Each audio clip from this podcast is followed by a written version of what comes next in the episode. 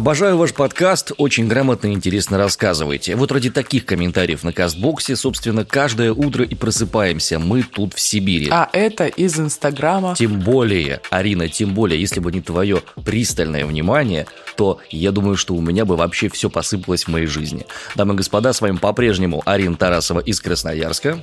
И Иван Притуляк из Омска. Доброе утро.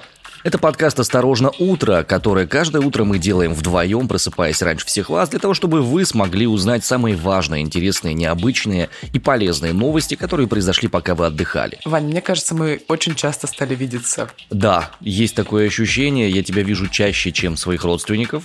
А все почему? Потому что мы буквально вчера записывали итоговый спецвыпуск этого сезона. Мы подводили итоги года, но не просто вдвоем с Ариной, а подводили мы их вдвоем вдвоем, точнее вчетвером, с нашими очень большими, очень хорошими, очень важными друзьями. Ну, как друзьями? Скорее, отцами-основателями. Так говоришь, как будто к нам Владимир Путин пришел в подкаст. С определенной точки зрения, да, этих людей можно назвать президентом и вице-премьером студии «Осторожно, подкасты», поэтому я бы как бы ага. счел так. Не будем рассказывать всех тайн лишних. Главное, помните, что на этих выходных, в эту субботу, выйдет спецвыпуск подкаста итоговый, э, в котором будем подводить итоги года вместе с нашими крутейшими нашими гостями. Ну а сейчас давайте вернемся в день сегодняшний и посмотрим, что же интересного и яркого произошло за прошедшие 24 часа. В Томске сгорел гипермаркет «Лента». Причиной стал поджог в секции с фейерверками. Цены на газ в Европе вчера достигли исторического максимума. В России ректора Шанинки оставили за решеткой, а в Республике Беларусь гражданка России попросила Лукашенко о помиловании. Да, вот Томск, Омск. Хорошо, что это два разных города, потому что вчера в Томске сгорел гипермаркет «Лента». Он сгорел целиком. Дотла. Да, дотла буквально сгорел, и уже поймали пиромана того самого, им оказался сотрудник ленты, причем э, за ним никто особо не охотился, он ни от кого не убегал, он даже не прятался, он лежал дома на диване. И когда за ним пришли люди в форме, он сообщил им, что он просто устал там работать и решил устранить место, которое ему так надоело. Пожар начался в секции непродовольственных товаров. Там сначала загорелись поддоны, потом пламя быстро добралось до пиротехники, и непраздничные залпы очень долго не смолкали. К счастью, никто не пострадал, всех удалось вывести, и сотрудников, и посетителей ленты. Вот так обстояли дела, когда люди уже обнаружили огонь и их стали эвакуировать.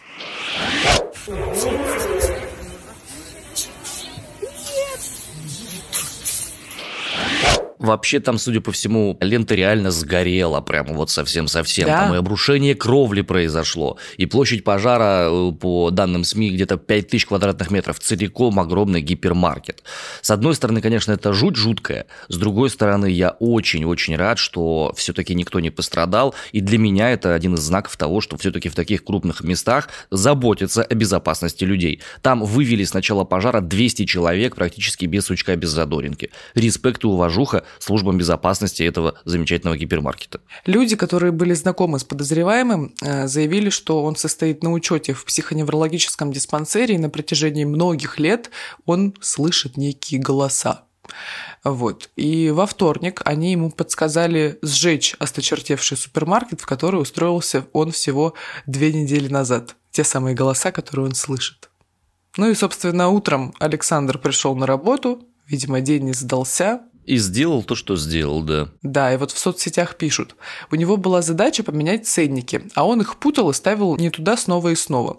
И менеджер регулярно приходила, делала замечания и заставляла перевешивать. И вот тогда-то голоса и подсказали выход из положения. Саша пошел за White Spirit, а дальше крупнейший пожар. Но, по словам некоторых сотрудников магазина, Александра уволили, поэтому он все и поджег. То есть очень много разных версий. Первая версия, что ему подсказали некоторые голоса, это сделать вторая версия, что ему просто надоело работать, и он решил устранить эту проблему посредством поджога. И следующая версия – это то, что его уволили, и он решил сделать поджог. Ну, мне кажется, кстати, они все взаимосвязаны между собой, эти версии. Мне очень хочется, чтобы не было все-таки сегмента со стигматизацией человека с психическим расстройством, если, конечно, у него психическое расстройство действительно есть, и надо дождаться заключения медиков по этому поводу, проверки на вменяемость, и только потом уже делать какие-то конкретные выводы. Знакомые его говорят, что он в последние два года перестал ходить на обследование, поэтому, возможно, все вышло из-под контроля. Ну, хотя сейчас декабрь, и, возможно, как будто прошел период осеннего обострения. Об обострение чуть раньше происходит, да. Вот именно. В полиции сообщили, что подозреваемый уже ранее привлекался к уголовной ответственности, вот, ну а по нынешней ситуации пока что выясняются все обстоятельства и будет решаться вопрос о возбуждении уголовного дела. Из далекой Сибири вернемся в не менее далекую Европу. Вчера произошло удивительное событие на европейском газовом рынке. Цены на газ достигли исторического максимума. Вот сейчас сделаем небольшой такой отход в сторону.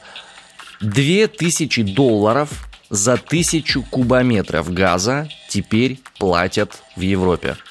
Э, даже с точки зрения, допустим, нашего российского газа, да, это все равно, ну, это чрезвычайно дорого. Вот, допустим, мне для того, чтобы э, отопить дом мой, необходимо в среднем в сутки расходовать около 25-35 кубов газа, в зависимости от того, насколько на улице холодно или тепло. Давай посчитаем, если бы он стоил 2000 рублей. Нет, у меня с математикой очень плохо, но короче.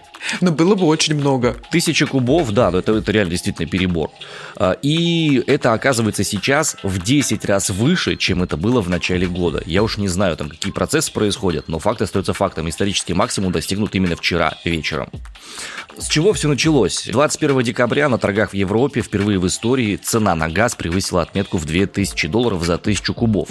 А, на момент э, того, как мы сейчас с вами разговариваем, цена составляет порядка 2067 долларов. То есть она стала еще выше? Еще выше, да. То есть всего лишь сутки назад газ торговался на уровне 1700 долларов за 1000 кубометров. Значительно. 300 баксов подскочил, это прямо кое-кто озолотился, торгующий газом. Кто бы это мог быть, интересно?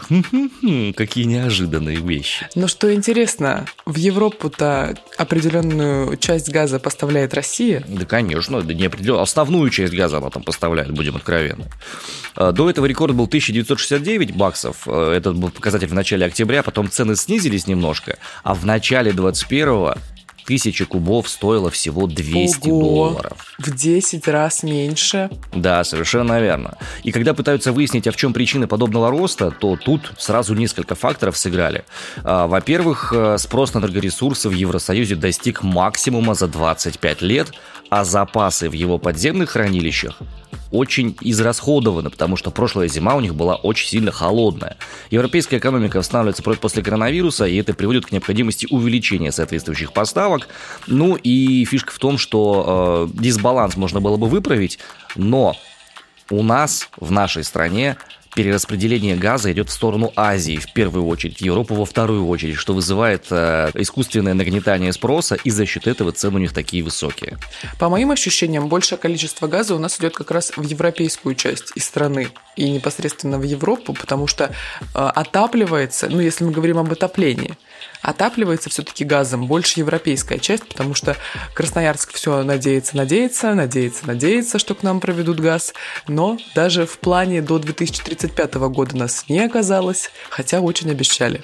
А, Омская область, ее север, где очень много всяких поселений, которые не подключены к системам центрального отопления. Там есть газовое месторождение, которое постепенно истощается. И надежд на то, что газ будет перенаправлен сюда, очень-очень невелики. Хотя у нас в городе находится один из самых крупных нефтеперерабатывающих заводов в восточной части этого земного шарика. Но еще пишут о том, что рост цен в Европе, он последовал за тем, что власти Германии не ожидают положительного решения по сертификации Северного потока-2 2 а, в первой половине следующего года. Вот. Ну и это, собственно, тоже влияет на цены на газ. Ну и еще один момент связан с э, ситуацией в России. Э, не в состоянии оказалась Россия увеличить поставки сверх оговоренных норм, потому что произошла крупная авария в Новом Уренгое в начале августа, и из-за этого э, струйка газа стала гораздо тоньше уже, и не получилось так много его отправить, как хотелось бы это этого заказчика. Как бы то ни было, желаем им всем удачи. Слушай, главное, чтобы у нас бензин в России еще дороже не стал от этого. Станет, Арин, не, не переживай. Что бы ни происходило с ценами на нефть, на газ, бензин все равно станет дороже. Тут даже к бабушке не ходи. Э, я отслеживаю эту ситуацию последние 10 лет. Я помню, когда бензин стоил 6 рублей. Я помню только, когда он стоил 35. Э, я помню, когда на радио мы обсуждали с э, слушателями нашими, когда цена у бензина с 21 до 25 рублей выросла. Мы спрашивали, при какой цене вы пересядете с автомобиля на что-то другое, и верхний предел был 50 рублей за литр а до 50 рублей за литр кое-где по некоторым направлениям бензина уже осталось всего полтора-два рубля всего. 10 лет. Жуть. Ты же собираешься в ту сторону по карте, налево по карте от нас. Вот заодно по газу ситуацию и расскажешь нам всем. Но мне кажется, я собираюсь в тот уголок мира, в котором не очень важны цены на газ, потому что ну, там как будто люди ногами ходят. Я вот, например, опасаюсь садиться в такси в Турции. Останемся в европейской части. В Беларуси россиянка Софья Сапега, обвиняемая в разжигании вражды, собственно, в Республике Беларусь, подала прошение о помиловании. Помним мы с тобой эту историю, мы обсуждали ее некоторое время назад, опять же, у нас в подкасте.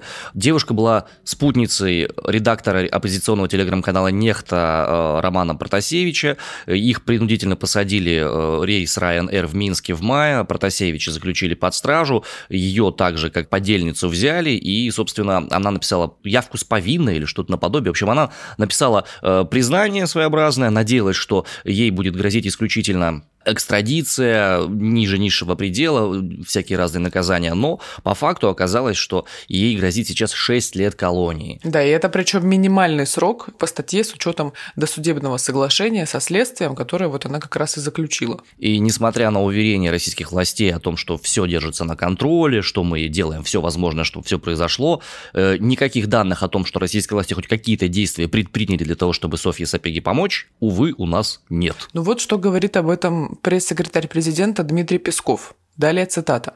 «Все, что можно, делается для защиты интересов наших граждан». Конец цитаты. Я думал, она будет побольше. Столько, сколько есть. Какое-то решение можно будет принять только после суда, но э, надеются родственники Софьи на помилование президента.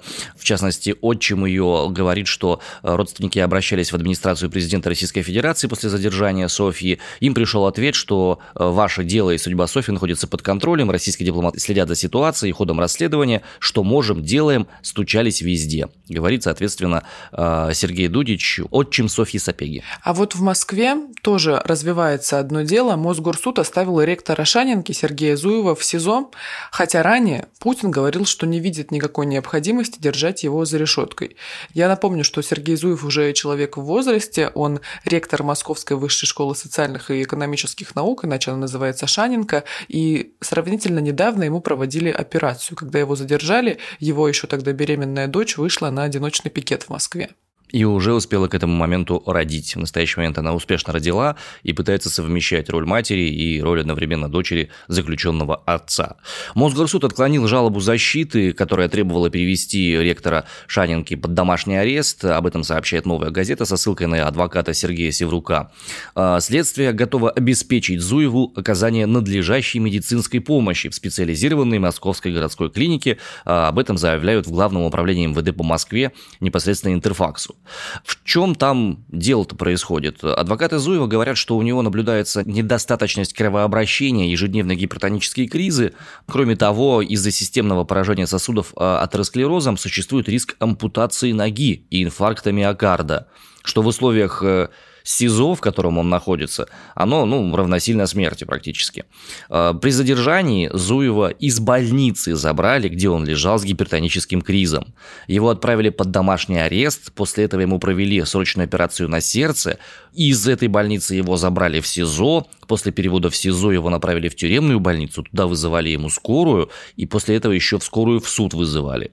Но то, что сейчас происходит с пожилым человеком, это какое-то натуральное издевательство. Знаешь, э, действия говорят о том, что он как будто какой-то злостный преступник, и нужно просто необходимо держать его в СИЗО, а то вдруг у нас вот с большими какими-то преступниками опасными, по-моему, так не обходится, как сейчас дела обстоят у Сергея Зуева. Большой вопрос, что считается опасными преступлениями. Напомню, уголовный кодекс составляется э, с точки зрения повышения общественной опасности деяний, которые в нем находятся. Соответственно, самая первая статья 105 особой части Уголовного кодекса – это убийство. По идее, считается самым важным, самым опасным, самым жутким преступлением существующих. Дальше уже идут все остальные в зависимости от местоположения их в Уголовном кодексе. Ну, человека обвинять в мошенничестве, судя по всему, это гораздо более опасное преступление, нежели, допустим, наезд на детей на переходах каких-нибудь пьяными чиновниками или чем-то еще. И поэтому его так вот и прессуют. Итак, господа. У Вани аж глаза загорелись от этой темы. Я очень люблю эту тему, я обожаю тему техосмотров. Оставить тебя одного? Зачем? Нет, нет, нет. Пойду выпью чай. Я предпочитаю это делать в компании обсуждать техосмотры. Говорить о техосмотре. Конечно, конечно. Иначе это напоминает, ну, что-то другое. Так вот, э, у тебя машины нету, Арина, насколько я понимаю. Нет. Права есть? Да, права есть. Два года, кстати, вот исполняется буквально либо сегодня, либо на днях. И я все эти два года думаю, так, ну что, пора копить на машину. Пора копить. И вот я пора копить, пора копить уже два года, в итоге уезжаем на месяц из России. Тоже своего рода форма передвижения, на самом деле. Да, приоритеты как-то немного сместились. А вообще в семье машина есть? Да, есть, и я сама очень люблю водить, это прям для меня огромное удовольствие. Вот, но пока что я вожу только автобус так, там с заднего сиденья, знаешь, говорю, быстрее, быстрее, опаздываю. Руководишь интеллектуально. Короче, а, сегодня 22 декабря, и сегодня должно произойти финальное чтение и финальное э, обсуждение законопроекта о э, изменении порядка техосмотров Российской Федерации. Как его называют СМИ? Отмена техосмотра. Ну, не все так просто, как оказалось. На самом деле, техосмотр, этот самый закон, принимали очень быстро. Понедельник, вторник, среда, первое, второе, третье чтение. Опаздывали куда-то. Так и сказали в Госдуме Госдуме, что перед Новым годом они должны его принять. Но, несмотря на его красивое название «отмена техосмотров», по факту ситуация не такая радужная, как казалось. Э, поправка, внесенная после второго чтения, говорит о следующем. Патрульные службы ДПС могут проверять автомобили при наличии визуальных проблем. Если у вас наличествует диагностическая карта, все равно сотрудники ДПС могут вашу машину тормозить и смотреть, что там с ней, если есть какие-то визуальные признаки того, что что-то с вашей вашей машиной не в порядке. Учитывая то, как работают сотрудники ДПС, мы можем с вами понять, что тормознуть могут вообще любую машину, вне зависимости от того, есть у вас карта, нет у вас карты, вообще чего происходит. А, двигаемся дальше. Значит, э, решение коснется в этом законе более 50 миллионов транспортных средств. По идее, должно сделать жизнь владельцев их проще. Однако уже Закон повлияет на жизнь 50 миллионов человек. Ну, почти половина населения нашей страны. Столько у нас автомобилей. По идее, в нем была очень хорошая штука, да, не нужно будет постоянно подтверждать диагностическую карту, не нужно будет постоянно иметь этот самый техосмотр. Однако, если ваша машина занимается частным извозом, если вы официально зарегистрированный таксист, если вы являетесь коммерческим а, сотрудником, который перевозит какие-то грузы, техосмотр для вас остается по-прежнему, и вы по-прежнему должны соблюдать все его правила необходимые и делать то, что необходимо делать для поддержания этого самого техосмотра. А главная проблема, которую сейчас видят в этом законе, она бьет по сервисменам. То есть по тем людям, которые организовывают станции прохождения технического осмотра. На протяжении одного года с ними происходили самые разные, самые жуткие вещи. И это говорит о том, что этот закон принимается с какими-то такими оглядками на разных интересантов, что просто диву даешься. Во-первых, людям в начале года, собственникам сервисов, сказали, вы должны переоборудовать свои сервисы под максимально возможно строгие требования. Внедрить видеофиксацию, сделать обязательные журналы, в которых будут фиксироваться все люди, которые проходят эти самые техосмотры. Люди вбухали огромное количество денег в свои точки для обслуживания.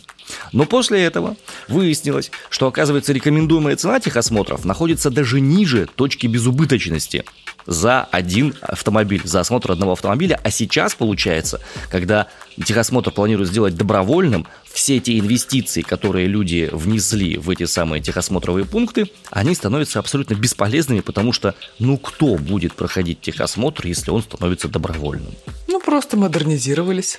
Э, хотя, подожди, я тут вижу, что, например, обязательным техосмотр останется для такси и другого транспорта для перевозки пассажиров, а еще для личных автомобилей, которые используются в служебных целях. И ТО также придется пройти при постановке на учет, смене владельца, изменении, констру... изменении конструкции или замене основных агрегатов. А такси-то у нас много. В общем и целом, оно так и было, да. Причем э, к чему это привело по итогу? Люди, которые вложили очень много денег в это все переоборудование, они закрывают свои сервисные точки. И более всего, эта штука ударит по э, машинам, которые находятся в удаленных районах нашей страны, к коим можно отнести все, что находится за Уралом. Это реально удаленный район нашей страны. А как ударит? Ну, смотри, если сервисную точку держать невыгодно, то ее закрывают. В итоге для прохождения обязательного техосмотра на каком-нибудь селе необходимо ехать будет за 200, за 300, за 500 километров, чтобы только пройти этот самый техосмотр. А в другом случае, если техосмотр добровольный, а автомобиль у тебя, извини, еле-еле уже передвигается и на ладан дышит, получается, что ты вообще техосмотр не будешь проходить, потому что зачем он тебе нужен, и это может стать причиной ДТП где-нибудь в этом же самом каком-нибудь удаленном селе. Ну, любят у нас такие любопытные законы. Вот Путин накануне подписал ряд таких. Ну, возможно, среди них есть что-то интересное и любопытное. Вот, например, закон о расширении полномочий полиции. Им разрешается представляться задержанному после задержания, вскрывать машину для обеспечения общественной безопасности и проникать в жилые помещения и на земельные участки для задержания подозреваемого. Ох-охо. До свидания, неприкосновенность жилища, до свидания, неприкосновенность транспортного средства. Ну, круто. Неприятненько. Парирую. Закон о региональной власти. Теперь губернаторам разрешено избираться более чем на два срока подряд. Им запрещено называться президентами, а их срок полномочий составляет теперь пять лет вертикаль власти в самом лучшем в кавычках формате ее представления. Закон о новом формате индексации мат-капитала. С 1 февраля она будет проводиться по фактической инфляции, а не по прогнозируемой.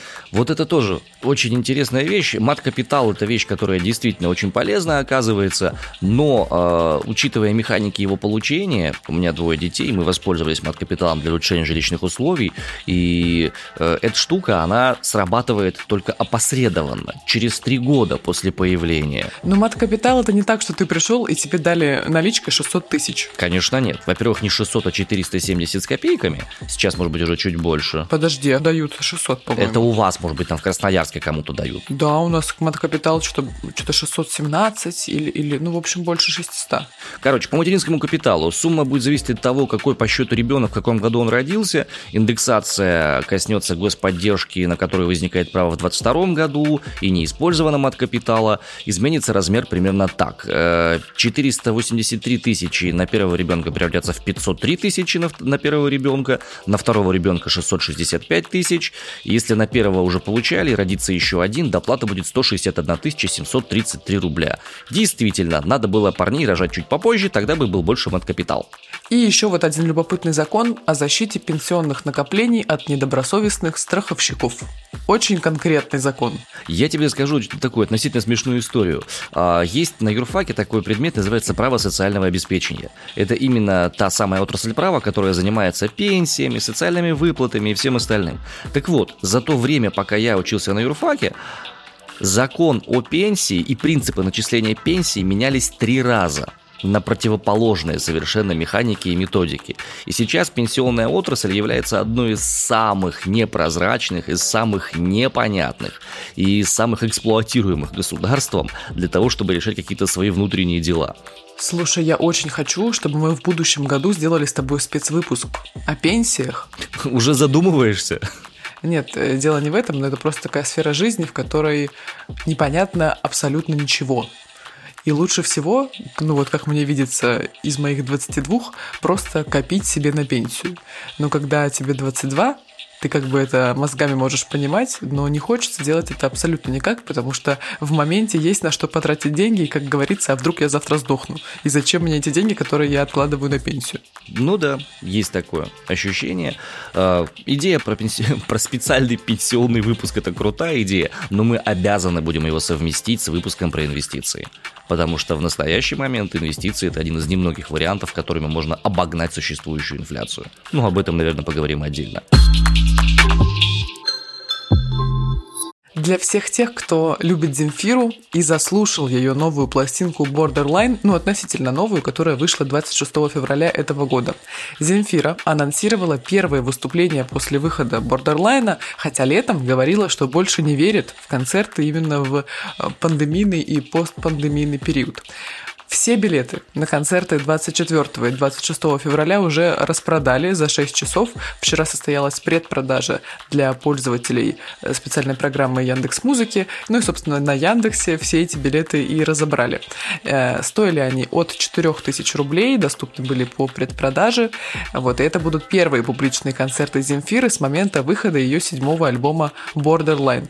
Пластинка, как я уже сказала, вышла 26 февраля и стала первой полноформатной студийной студийной работой певицы за 8 лет.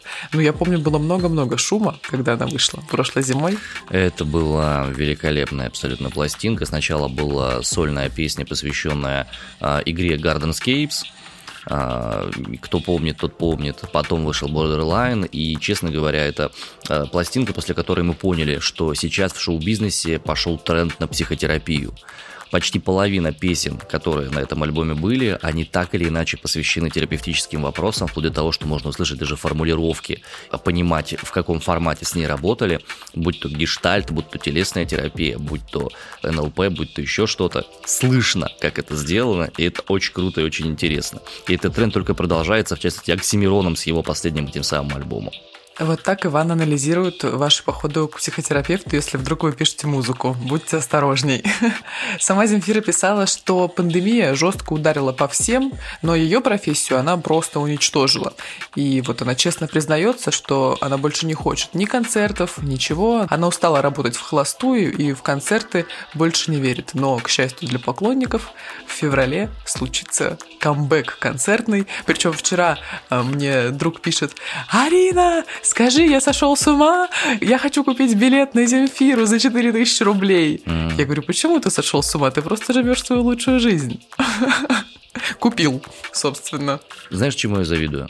Итак? Потому что у тебя есть друзья. Ваня!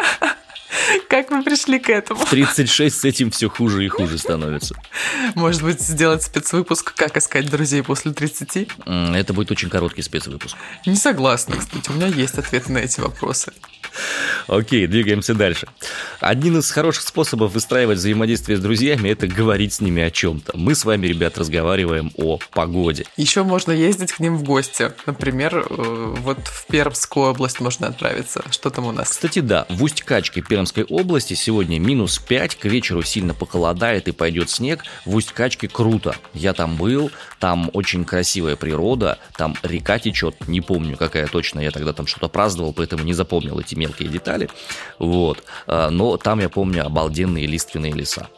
В Усть-Цильме, республике Коми, вот туда лучше в гости не ехать, потому что там минус 27 и почти непрекращающийся снегопад. В Красноярск тоже сегодня лучше не ехать в гости, потому что снаружи минус 30. Я не хочу даже туда выходить. Э, вот в Усть-Чурышской пристани, есть и такой населенный пункт в Алтайском крае, сегодня минус 2 и ясно. Вот куда нужно отправиться. Даже со своим самоваром можно даже со своим самокатом и, и снегокатом, потому что там горушки, с горушек можно туда-сюда покататься. Ну что, на этом, получается, по погоде у нас все. Получается, что так. Среда, маленькая пятница, середина недели, 22 декабря. До Нового года у нас 9 дней. А, мы перешагнули отметку в двухзначное число до Нового года. Угу. Все, точка невозврата пройдена. Дальше теперь обратный отсчет, как в фильмах э, про разминирование. Друзья, пусть э, вторая половина недели пройдет удачно. Мы с вами услышимся завтра, без изменений, в 8.30 утра по Москве. Мы на всех подкаст-площадках Яндекс Музыка, Apple подкасты, Spotify, CastBox и все прочие. Так что приходите, слушайте, а еще ставьте на нас уведомления, чтобы как только появляется новый выпуск, вы смогли его сразу же послушать. С вами были Иван Притуляк из Омска и Арин Тарасова из Красноярска. Любим. До завтра.